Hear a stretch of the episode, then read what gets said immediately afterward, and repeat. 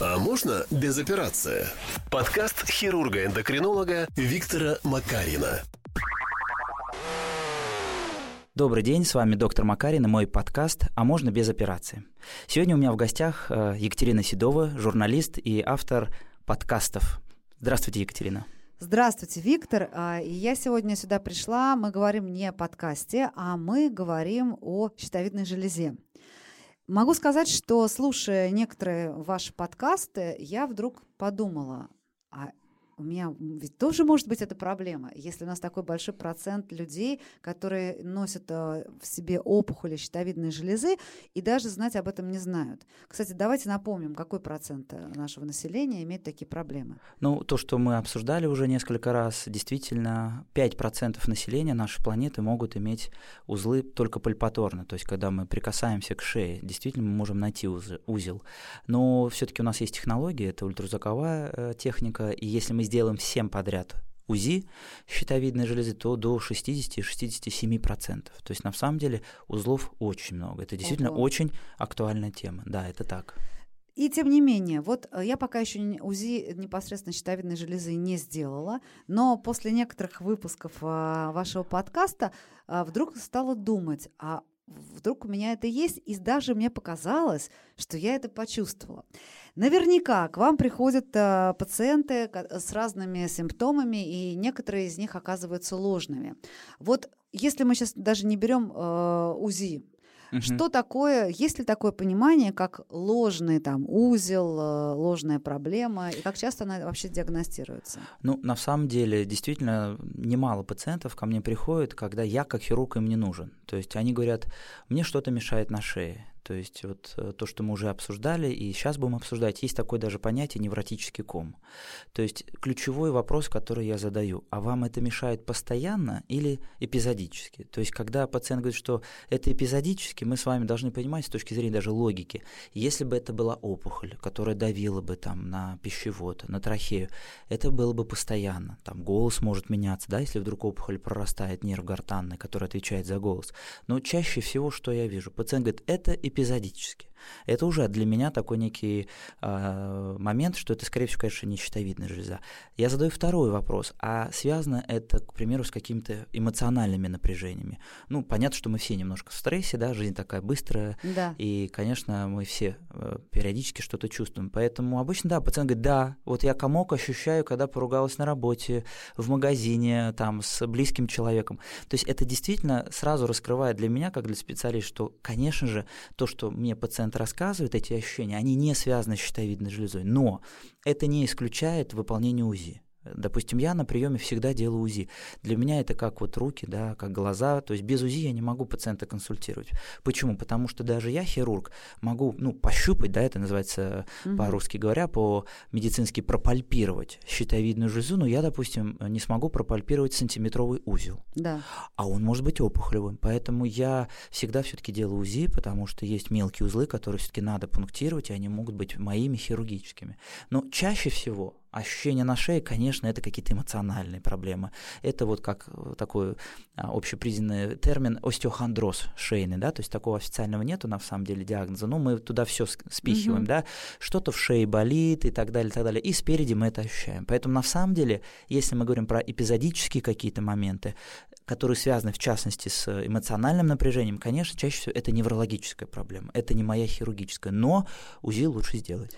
Это однозначно. И все-таки я хотела бы сейчас а, чуть-чуть коснуться симптомов, которые могут у человека, а, в общем, чтобы человек задумался, а вдруг у него щитовидная железа э, проблемная, и сходил на УЗИ. Вот а, вы сказали, там голос меняется или возникают какие-то определенные симптомы. Давайте подробнее пройдемся по этим симптомам. Ну, начну с того, э, что щитовидная железа мне нравится, и вам, по-моему, это нравится выражение, это дирижер нашего организма. То есть, да. действительно, щитовидная железа, она вырабатывает гормоны, в частности, тироксин. И я бы сравнил тироксин, наверное, с топливом. То есть вот у нас у всех большинства есть машины, и машина не едет без топлива. Да, мы ее можем толкать, кто-то ее может толкать, но пока мы не зальем топливо, она не поедет. То же самое здесь. То есть щитовидная железа обеспечивает нас энергией. И вот она, по сути, обеспечивая нас энергией, гормонами, они идут во все клетки организма. То есть тироксин, он проходит в клетку, в ядро, участвует в образовании э, большого количества белков, а, много реакций происходит с помощью этого гормона. То есть э, из этого исходя, что можно сказать? Допустим, есть ситуация, про опухоли чуть позже расскажу, но, допустим, есть ситуация, когда щитовидная железа хорошо работает. Эутиреоз это называется. Эу – это норма, тиреоз – гормоны. Это все хорошо, человек, как говорится, чувствует себя хорошо. Но есть, допустим, гипотиреоз. Гипо – это мало, тиреоз – тиреоидный гормон. То есть щитовидная железа мало вырабатывает гормонов. Что здесь может быть? И вот здесь спектр проблем колоссальный. То есть это слабость, отеки на лице по утрам. Сейчас, наверное, многие скажут, да у нас отекает лицо.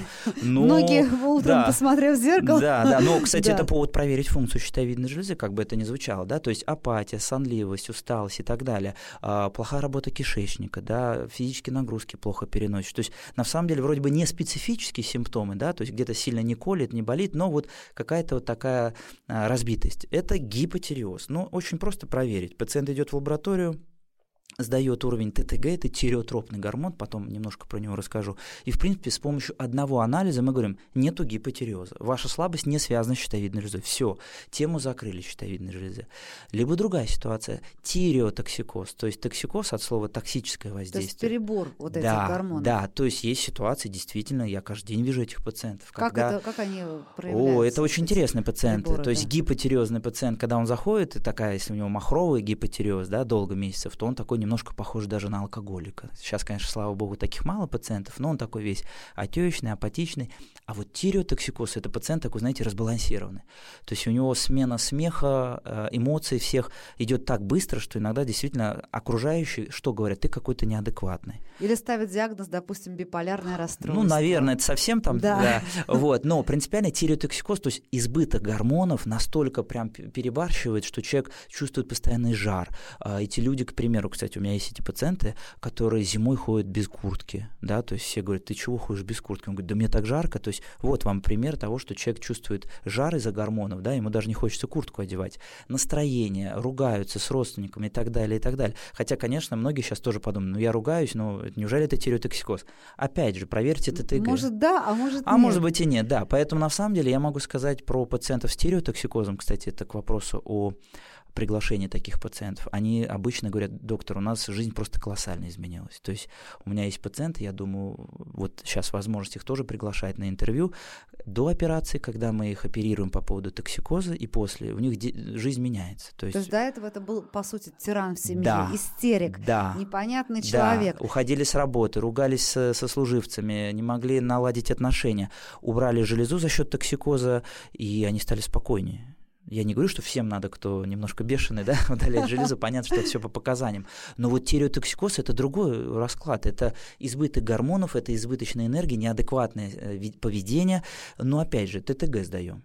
То есть сколько у меня есть пациенток к вопросу, приходят ли ко мне все мои профильные? Да нет, конечно. Приходят и говорят, мы плохо себя чувствуем, ругаемся, истерим. Близкие говорят, иди, наверное, щитовидка. Сдают ТТГ, он идеальный. Ну что, я говорю, тут, извините, Что-то другое. другое. Как правило, да, это наш А внутренний вот мир. с этими, которые похожи на алкашей, вот э, у них тоже, им тоже надо удалять э, щитовидную железу, которая мало вырабатывает гормонов. Нет, нет, ни в коем случае. Это гипотиреоз, то есть, по сути, происходит воспаление в железе. То есть есть антитела, а, мы их знаем, как они называются, допустим, антитела к тиреопероксидазе, антек ТПО называется, антитела к тиреоглобулину, ну, там есть Мгм. наши профили анализов, они атакуют железу, по сути. То есть клеточки щитовидной железы атакуют, они воспаляются и перестают вырабатывать гормон. То есть это воспаление железы приводит к гипотиреозу. На самом деле нет, здесь операция не нужна, слава богу. Здесь Заместительная лечение, терапия, да, Мгм. заместительная терапия, пациент пьет тироксин, искусственный тироксин, синтетически синтезированный. И в целом, э, ну вот я вижу, как мужчина, к примеру, последний приходил в гипотиреозе, а, через месяц лечения тироксином он пришел совершенно другого вида, такой активный, бодрый.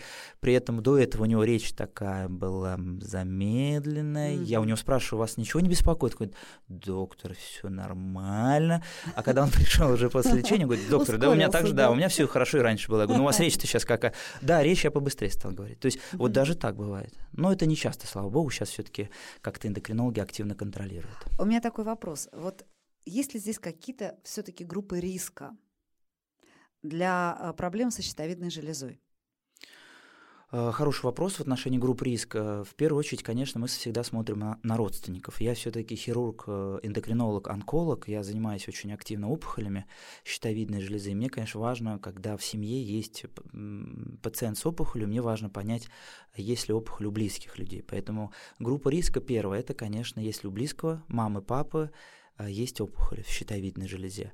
А, это первое. Второе, ну, если пациент был где-то в зонах облучения, ну, сейчас таких крайне-крайне мало. Ну, да, После... Чернобыль уже да, давно Чернобыль уже, уже прошел, да, прошла эта эпидемия, когда в 91 году колоссальное количество детей а, было с раком щитовидной железы. Вот это облако, которое а, упало на многие регионы, даже до Швеции дошло, да, там вырос, а, выросло количество рака щитовидной железы. Это доказано, что радиация влияет не на взрослую железу, кстати, да, а на детскую железу. Поэтому, да, группы риска вот такие есть. Ну, раньше еще, допустим, у детей миндалины облучали, а, такой был метод лечения, но сейчас это не используют.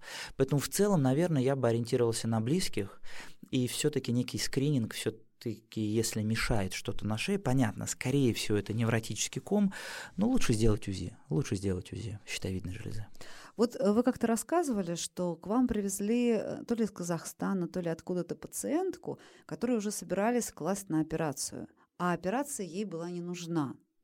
Вот насколько типичны вообще такие случаи встречаются, и что, собственно, собирались-то резать?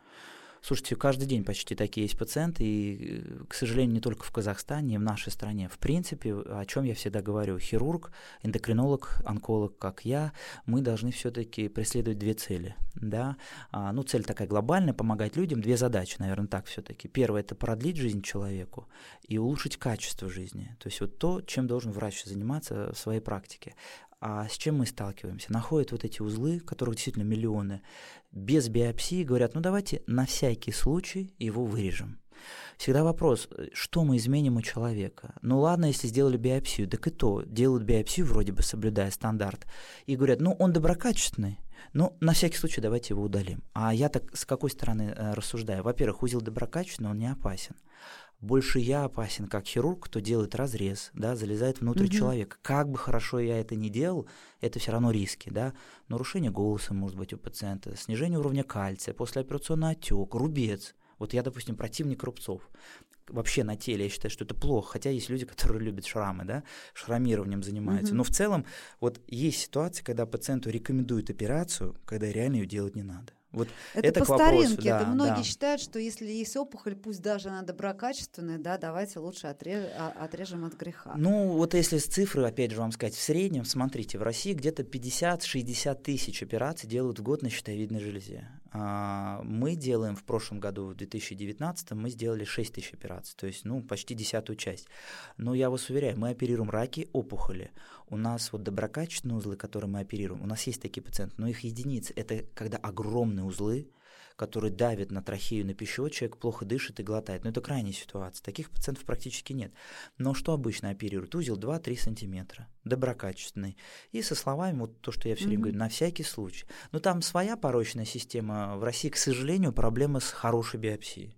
То есть сделали биопсию или вообще ее не сделали, и вот начинается этот порочный угу. круг. А давайте на всякий случай, а вдруг мы что-то пропустим, хирург боится упустить опухоль, эндокринолог говорит, ну иди к хирургу, и вот такая получается, получается замкнутый круг. И пациент говорит, ну да, давайте сделаем операцию. И плюс ее еще делают не на специализированном отделении, где нет оснащения, где хирург... Это риски, да, риски да. невероятные. Да, где да. хирург делает, допустим, там, ну, 20-30 операций в год. Ну, Для... просто даже вот опять-таки задеть э, вену э, главную и за, задеть нерв, вот, который отвечает за голос, это же очень Это очень рядом. неприятно для всех, и для хирурга, понятно. Специально никто не задевает, но, к сожалению, все-таки это доказано, что если вот мы с вами делаем какую-то процедуру там больше 50 раз, больше 100 раз, то мы ее делаем хорошо. К сожалению, большая часть клиник в России хирург оперирует ну, 30, максимум 100 операций в год. Допустим, в нашей клинике каждый из нас, я и мои коллеги, наши 16 хирургов, больше 300 операций в год делаем. То есть э, опыт должен быть, конечно, вот в таком конечно, диапазоне. Конечно, тем более в таком вот хрупком месте. А еще такой вопрос. Вот, допустим, если мы не говорим про торчащую большую Да. опухоль, пусть она там доброкачественная, но визуально это некрасиво. А у меня была одна приятельница, она была знаменитой телеведущей, но у нее прям видно, видна была вот эта Мгм, вот опухоль. мгм. Она была доброкачественная. Сейчас я смотрю, нет, ее не стало, этой опухоль. Видимо, удалила. Мгм. Вот, но суть не в этом. А допустим, если это маленький узел, там Мгм. 2 сантиметра, 3 сантиметра, сантиметр, и он доброкачественный. Вот какое здесь обычно вы назначаете лечение, чтобы не вырезать, а как, как здесь можно человеку избавиться от этого? Ну, действительно, чаще всего узлы, как мы э, обсуждаем, они доброкачественные, то есть они не опасны. И если его не видно косметически, если он не мешает, то мы просто за ним наблюдаем. То есть, как бы это ни звучало странно, да, вроде бы концепция врач, он должен что-то назначить, таблетку, а тем более хирург, он должен там прооперировать. Нет. К счастью, мы, наверное, самые консервативные из всех хирургов, которые есть, потому что если бы мы всех подряд оперировали, это было бы не 6 тысяч операций, да, мы только в день 100 биопсий делаем на наших базах, да. Поэтому здесь вопрос какой? Если его не видно, доброкачественный узел, мы просто раз в год делаем УЗИ раз в год делаем ТТГ, то есть смотрим, не превратился ли это доброкачественный узел, ну, допустим, в токсическую аденому, когда узел начинает избыточно вырабатывать гормоны, бывают такие Мгм. ситуации. Но опять же, раз в год УЗИ, раз в год ТТГ. Вот то, что вы рассказали, когда узел виден, мы задаем только пациенту вопрос, готов ли он жить с таким доброкачественным, но заметным узлом. А, чаще всего пациент говорит, да я, наверное, поживу с ним. Хотя, да, мы, конечно, можем его удалить. Есть еще неоперационные методы, когда мы, допустим, вводим туда спирт, его пытаемся уменьшить, но это зависит уже от консистенции узла. Это не каждый узел так Мгм. подойдет сделать. Но в целом, э, конечно, хирургия, она всегда есть с нами, мы можем ее предложить. Но я всегда говорю, шишка либо рубец нашей. Хотя, да, у нас есть технология, мы из подмышки можем убрать а, такой доступ специальный, чтобы не было на шее рубца. Но, честно, надо признаться, это чуть более а, сложный метод. Конечно. Чуть более... а, да, из подмышки да, в шею лезть. да, чуть более опасный. При этом у нас есть и, и метод через рот, когда мы через губу нижнюю делаем операцию. Но все это чуть более опаснее, чем традиционная операция. Поэтому в целом, если выявлен узел доброкачественный, он не мешает косметически, нормальные гормоны, ТТГ в норме, не надо ничего делать. Забудьте про нас, про врачей, не, не появляйтесь у нас. Раз в год может. Хорошо. А если, допустим, э, человек убрал все-таки там большой какой-нибудь узел, убрал, значит, остается рубец. Что можно с этим рубцом сделать, чтобы как-то его вот, э, Слушайте, руб- э, Да. рубец это, конечно, проблема, потому что мы все немножко разные. И вот сколько я оперирую пациентов, у меня есть пациенты с идеальными рубцами, я очень радуюсь. Но даже у меня есть пациенты, у которых рубец, ну, допустим, мне не нравится, хотя тоже бывает парадоксальная ситуация. Пациент говорит, все супер, а мне не нравится. мгм. И мою работу уже как оценивают? Не то, что я там 6 часов оперировал, там опухоль удалял, спасал нервы, артерии, а смотрят на рубец. И говорят, о, какой у тебя хирург, ты рубец какой сделал. То есть мы колоссальное внимание уделяем косметике. Но Мгм. в чем коварство? У нас у всех немножко по-разному идет регенерация. То есть вот образование рубцовой ткани у всех по-разному. И одинаково делаешь аккуратно, но у одной пациентки он прям такой ниточка тоненькая, а у другой гипертрофичный, гипер много трофика выросло, да, то есть рубцовая ткань плюс начинает, Мгм. то есть близко даже к килоидным рубцам, есть такое понятие, Да. килоидный рубец.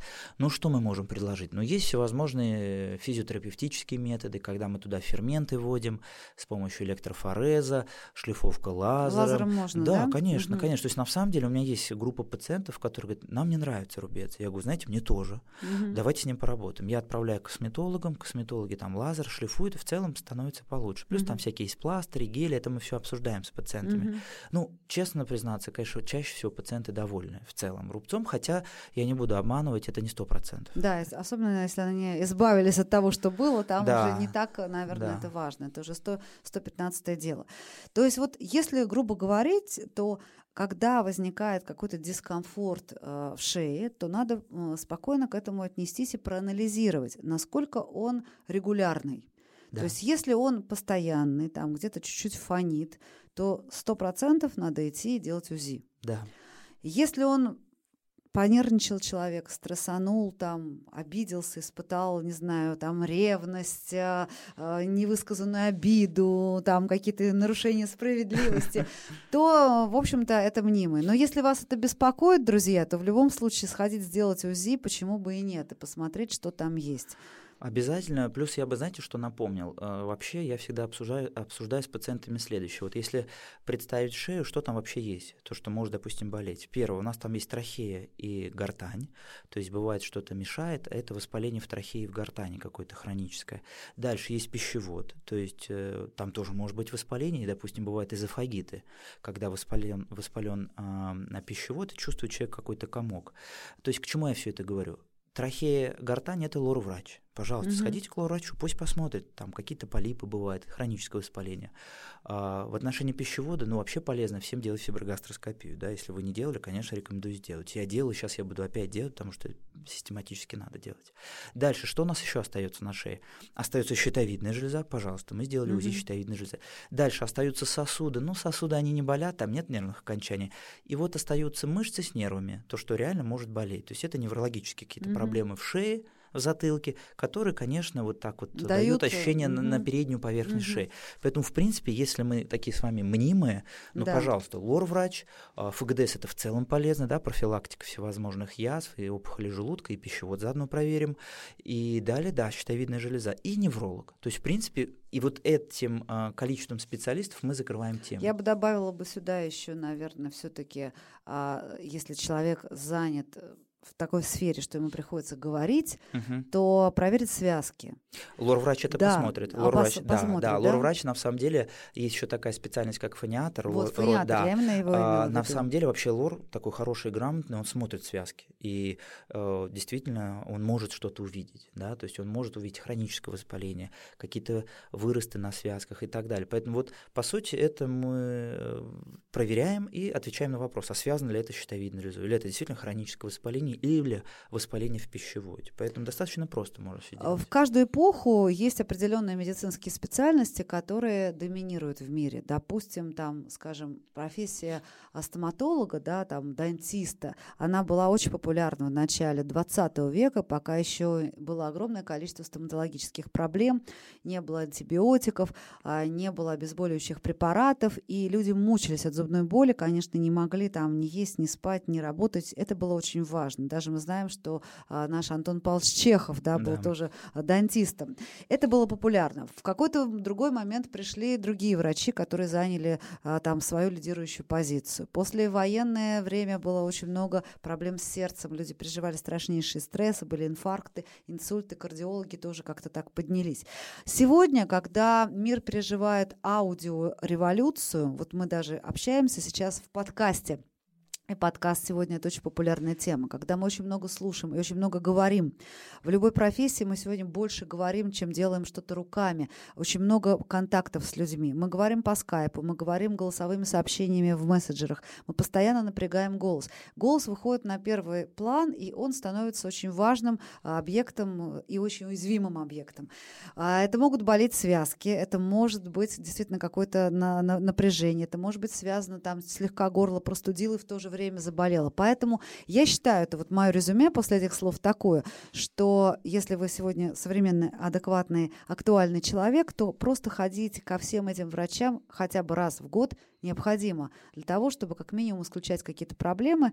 А если вы узнали, и у вас нашлась там а, проблема с щитовидной железой, вы будете знать, что делать. Абсолютно вот. точно. И надо понимать, что сегодня, как я понимаю, сколько операций проходит э, ежедневно, ежегодно в вашем центре, который лучший, да, не только в стране, но и в мире, именно по заболеваниям и операциям на щитовидной железе, то, в общем-то, это тоже становится такое достаточно простое дело. Uh-huh. Это не страшно, это не паника, и э, я так понимаю, что большинство операций проходит успешно, да? В целом, да, потому что все-таки количество, оно в качество всегда переходит, и у нас всегда на первом месте безопасность. И в контексте нашей хирургии мы максимально прикладываем усилия, чтобы операция была безопасной. Безусловно, есть э, сложности у некоторых пациентов, разные ситуации бывают клинические, но действительно мы прикладываем максимальные усилия, чтобы а, операция была безопасной, и это очень важно угу. в современном мире. То есть лучше не, не быть мнимым, а лучше просто пройти и провериться. А, и несколько еще буквально пару вот таких вопросов, которые каждый должен понимать. А сколько стоит, ну, в среднем, операция по удалению опухоли на щитовидной угу. железе и самой щитовидной железы, если так уж на угу. то. Ну, смотрите, во-первых, я работаю в государственной клинике, да, то есть наш центр называется Центр а, высоких медицинских технологий имени Николая Ивановича Пирогова, Санкт-Петербургский университет. Ну, так, чтобы коротко, мы университетская клиника. Таких клиник, по сути, нету в России, да, в МГУ там что-то пытаются сделать, но мы пока вот э, лидеры в этом направлении. Э, мы государственное учреждение, и к нам пациенты едут со всех регионов России по полису ОМС, либо по квоте. Поэтому, на самом деле, э, пациент может получить у нас абсолютно бесплатно помощь хирургическую. Да, у нас есть платные услуги, мы о них рассказываем уже на приемах, но принципиально пациент имеет возможность пройти лечение в рамках федеральных квот и полиса ОМС, который вот у нас с вами есть. Поэтому в целом большой проблемы в этом нет. То есть это уникальная ситуация, что если а, у вас нашли что-то такое, то вы можете бесплатно или там с какими-то минимальными доплатами, может быть, за дополнительные какие-то вещи. Там, Принципиально, а, да. да. Принципиально у нас политика какая? Пациент, чтобы к нам попасть, должен пройти консультацию. У нас есть врачи, которые бесплатно консультируют, есть кто только платно консультирует. Но я в этом ничего плохого не вижу. Любая работа должна оплачиваться, тем более таких специалистов, как мы. Поэтому, в принципе, как к нам попасть? Пациент получает консультацию, причем это может быть и дистанционная консультация. Вот, к примеру, сегодня с утра я консультировал пациента из Волгограда. Угу. У него рак щитовидной железы, и диффузно-токсический зоб, такое сочетание интересное. Он уже во вторник через мою помощницу будет к нам записываться. Мы ему оформим квоту, и он приедет в ближайший там месяц. Угу. Поэтому в целом, да, консультация либо дистанционная, либо очная. Очная – это когда пациент приходит, вот мы вживую общаемся. Вот. Но так как у нас очень много иногородних, 80%, конечно, удобнее дистанционно. И это экономит время и деньги, на самом деле, чтобы приехать один раз, потом уехать, ждать операцию. Поэтому мы много вопросов можем решить дистанционно, угу обсудить и медицинские, и технические моменты, а дальше пациент уже приезжает на госпитализацию, на операцию. Так вот мы работаем каждый день, поэтому никакой проблемы вообще в этом нет.